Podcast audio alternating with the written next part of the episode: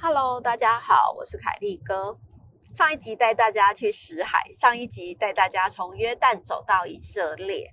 今天呢，要跟大家开始讲了一个很沉痛的故事。为什么呢？因为其实我以前在念书的时候啊，地理不好，历史也不好，就什么都不好。然后说什么犹太人、罗马军、什么希特勒，我也都不懂，因为就是。我就会觉得跟我完全是不相干的啦。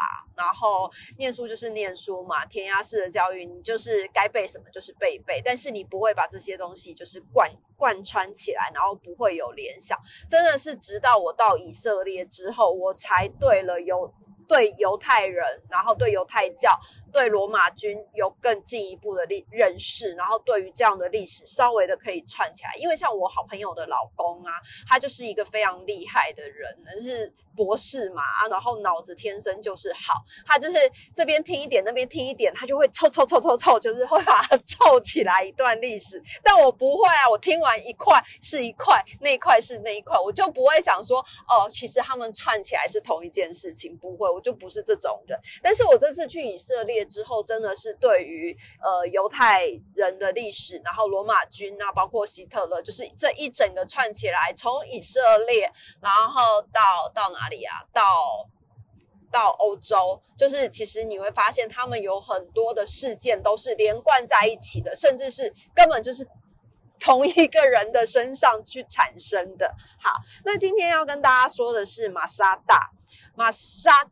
大，它其实是一个国家公园，但是它其实也是一个被列为世界遗产的人一个地区。那为什么呢？因为它其实它是一个，我觉得马沙大是一个还蛮悲悲伤的故事啦。我们去看的时候，假设没有导游在讲，你可能真的就是看一看，然后看看一些维基百科这样。但是因为你有导游在带着你，所以你会对于那整个马沙大当时的。景象会再重现在你的脑海里面，会再重建一次。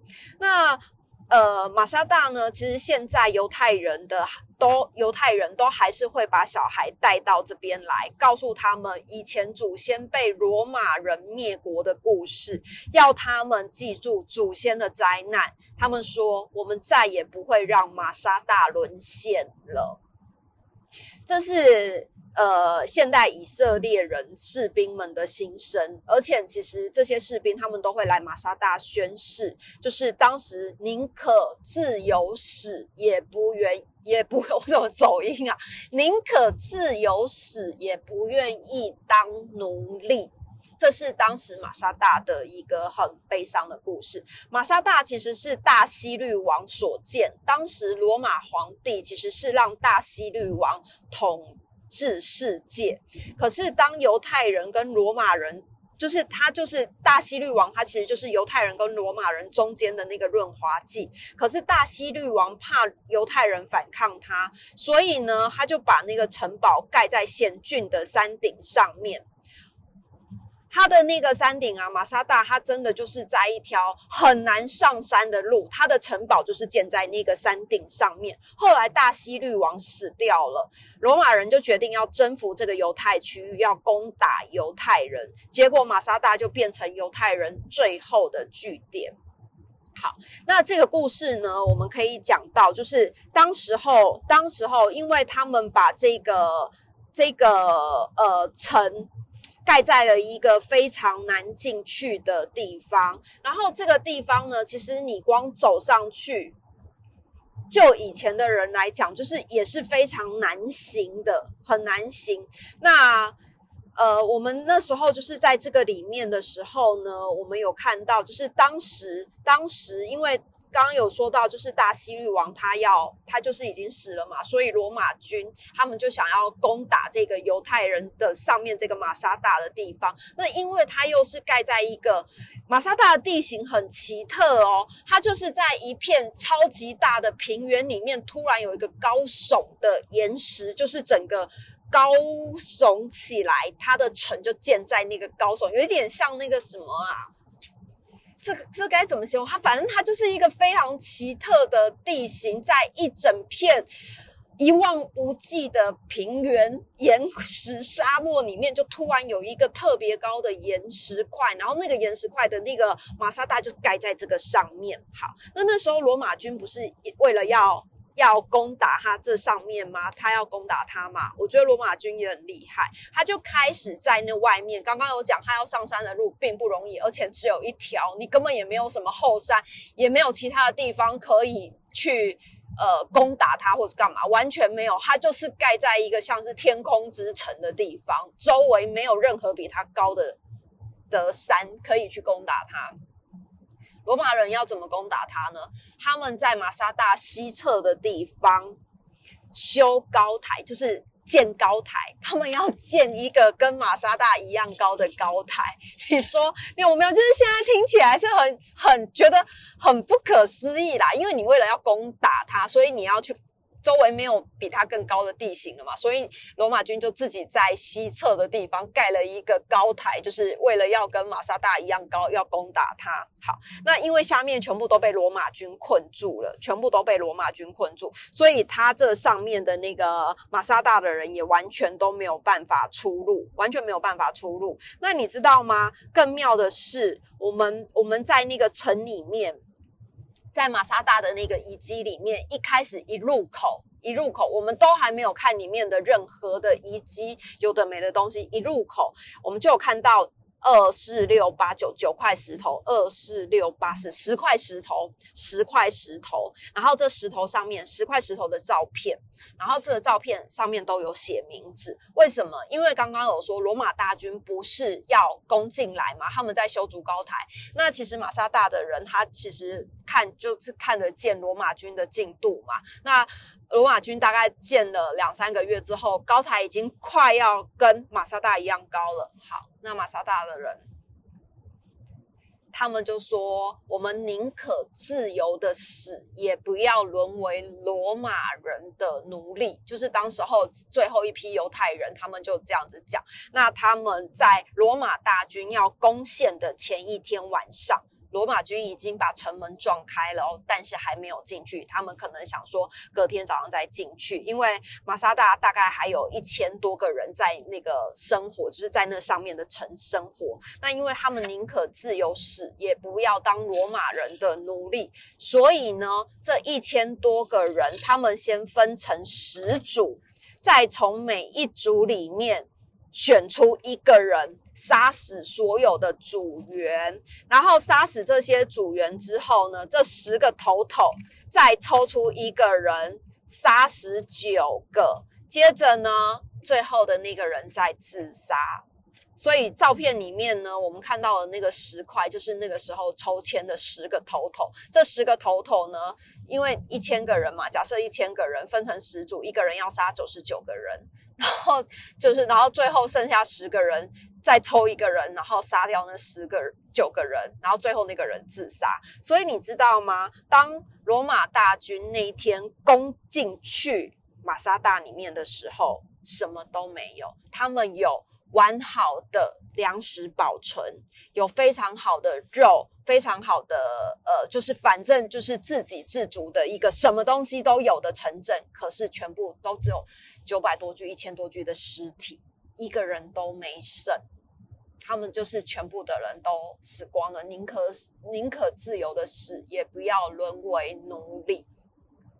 那其实这真的就是是一个很很。悲伤的故事啦，尤其是你人在那个现场的时候，你可以看得到当时候，呃，犹太人是多么的聪明，即使他们在被困在上面，就是马沙大上面，高达两到三个月，可是他们还是一样有酒可以喝，有肉可以吃，有菜可以吃，就是还是一个自给自足，即使旁边都是一个荒芜的世界哦，他们被困在那上面，他还是一样丰衣足食，只是后来他们宁可。就是死也不愿意去当罗马人的奴隶。那马萨大的古迹呢？它其实有很多都是修复的。在马萨大里面，你会看到那个古迹上面都会画一条黑线，整个城都画了一个黑线。那那个黑线大概是画在一百公分左右的高度。就是你在看那些古迹，在逛那古城的时候，你会看到所有的黑线大概画在一百公分。左右的高度，原因是因为黑线以下的是古迹，黑线以上的是修复。诶，他们修复的也很了不起，也不要以为修复的就是美容美奂，没有修复完的看起来跟下面的是一模一样，那才是最难的。那我们那时候呢，其实站在玛莎大往下看的时候，它真的是一个非常险峻的地方，因为它就是跟你说，它它的那个整个荒野里面，它就是唯一最高的地方，你没有其他的路。可以上来，就只有一条险峻的道路可以上来。那马沙大遗迹其实重建的很好，很好。你可以借由导游的口中，就是他们就是会会依照以前的遗迹来判断，它里面呢储藏室盖得非常棒，里面一共有十一间的储藏室。而且有几间还特别修复的比较完整。这些储藏室干嘛呢？有好的橄榄油，有意大利来的红酒。为什么是意大利来的红酒？我也不知道哎，就是有有意大利来的红酒，然后有非常好的橄榄油，而且呢，你还有一些粮食、葡萄、美酒，通通都是可以在那个呃储十一间储藏室里面，就是储藏的非常的完善。那因为你知道马沙大它一一整个就是沿着峭壁上。建上去的，它没有后路，所以你会看到就是大西律王住的地方，然后还有像是呃，因为它分了三层嘛，第一层最下面那一层就是大西律王住的地方，然后人民就是生活在最上面一层。到现在的遗迹，其实你都还看得到西律王王宫的遗址，那个时候其实就是盖在非常险峻的峭壁上面。然后，呃，在那个上面，除了刚刚说的那个储藏室，十一间很完整的储藏室之外呢，还有罗马浴场。这个罗马浴场呢，你进去，我不，你呢？如果你有看过阿布宽的罗马浴场，应该大概可以想象得到罗马浴场那种非常繁荣、非常繁盛的那个景象。这样，它的这个罗马浴场，当时候还有健身房，还有泡热水的地方、泡冷水的地方，还有桑拿室。为什么他们可以这样判断呢？就是因为当时候地板都有留下来的痕迹，而且呢，你知道他们真的很聪明哦，他们真的超级聪明。他们的那个桑拿室，以前我们现在桑拿室不是插电的吗？插电然后自动就会那种，就是整间快木的桑拿室发热，对不对？啊，人坐在里面就是一直滴汗这样。但是啊，它的这个东西呀，就是其实你是可以可以在发现他们以前古代的那一整个浴室里面，他们是在地上用石柱，就是呃一个一个的石柱，大概直径。二十公分不等的石柱，一个一个立在地板上面，地板上面再铺上那个陶板。铺到陶板之后呢，因为你用了石柱，所以石柱跟石柱还有地板中间就有缝隙嘛，你就可以注入热水。那那个热水的蒸汽呢，就会透过那个陶板，然后蒸发上来，热气就会往上。所以呢，如果你怕不够热的话，其实墙壁也可以铺陶片，陶片。这样子，你整间整间就会就是热乎乎，就像一个桑拿室，就是古代的犹太人的桑拿室，是很会享受，而且真的很聪明。然后你知道吗？因为现在的桑拿是插电的嘛，不是做的比较好嘛？那如果桑拿室像刚刚那种情况，就是你整天都是蒸汽的时候，屋顶难免会下起雨来，就是滴滴答答的。那这样子在里面做桑拿的人也不会松快，所以呢，他们旁边天花板就设计了那个圆拱状的，就是那个圆圆拱天花板是圆拱状的，所以当你下面的蒸汽在往上蒸的时候，水其实是从两边流下，因为你屋顶是圆拱的嘛，所以就从两边两边整个就弄下来。我就觉得，哎天哪，犹太人真的很聪明哎！就是你从以前在设计那个桑拿的时候，你还会想到先把地板垫高铺陶片，然后连天花板的滴水问题都想到了。还有一个很聪明的是，因为城堡是盖在那个马萨大的最上面，所以水的问题也会非常的重要。聪明的犹太人他在山壁上面凿了很多的孔，非常多的孔，就是因为他们是沿着峭壁建成的嘛，所以在山壁上面凿了非常多的孔。在下雨的时候呢，这些孔就会自动收集雨水。那在这个城堡的最底下。城堡最底下就会有一个非常巨型的蓄水槽、储水槽。当你需要饮用水的时候，就会有水仆人从底下扛上来。就是一个很聪明的啊！他那个时候就是我们在马沙大的时候，其实他有一些模型，就是在模拟当时候他们在蓄水的这个部分，就是他在山壁上凿了很多水，所以当你下雨的时候，你真的就是那些峭壁里面的洞都是直接把水源滴到。城堡最底下的蓄水池里面，那你就是可以直接在那边饮用水。难怪他们就是被围攻、被围起来两三个月都还没有断水、没有断粮。犹太人真的很聪明诶，而且你知道吗？还有一个地方，就是那时候峭壁。就是它的那整个遗迹里面有一个像是格子状的地方，然后那个格子状的地方啊，其实就是养鸽子的地方，专门养鸽子的地方。为什么他们只养鸽子呢？因为他们不养牛、不养羊、不养不养那种就比较大型的动物。原因是因为鸽子好养，而且呢，像牛跟羊，你杀掉一次之后，一次要吃这么大只的那个动物或肉也不容易。所以呢，他们就只养鸽子。鸽子呢，所有的蛋白质来源就是靠鸽子了。你一次小小的一只杀掉了一只之后，你就是可以立刻就吃，就完全是新鲜的肉质来源，真的是很聪明，真的是很聪明啊！所以呢，你知道吗？因为马萨大现在是一个国家公园嘛，所以。呃，很多的犹太人，他们其实都会带孩子来马萨大这边，就是了解这以前犹太人被罗马军灭灭亡的历史，然后包括以色列的军队军人也都会来这个地方做誓言。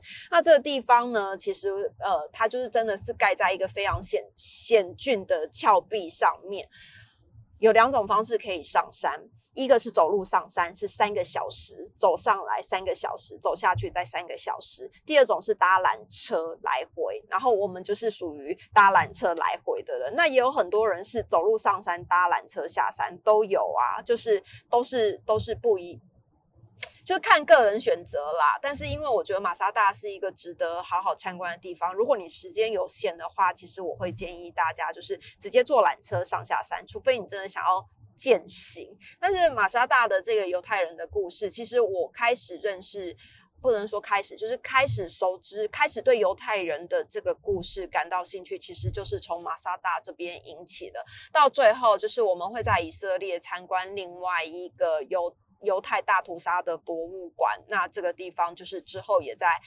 呃，说给大家听。那今天的玛莎大跟大家分享到这里，下一集呢要带大家去看昆兰遗址。昆兰遗址就是当初找到圣经旧约的一个很重要的地方。下回见，拜拜。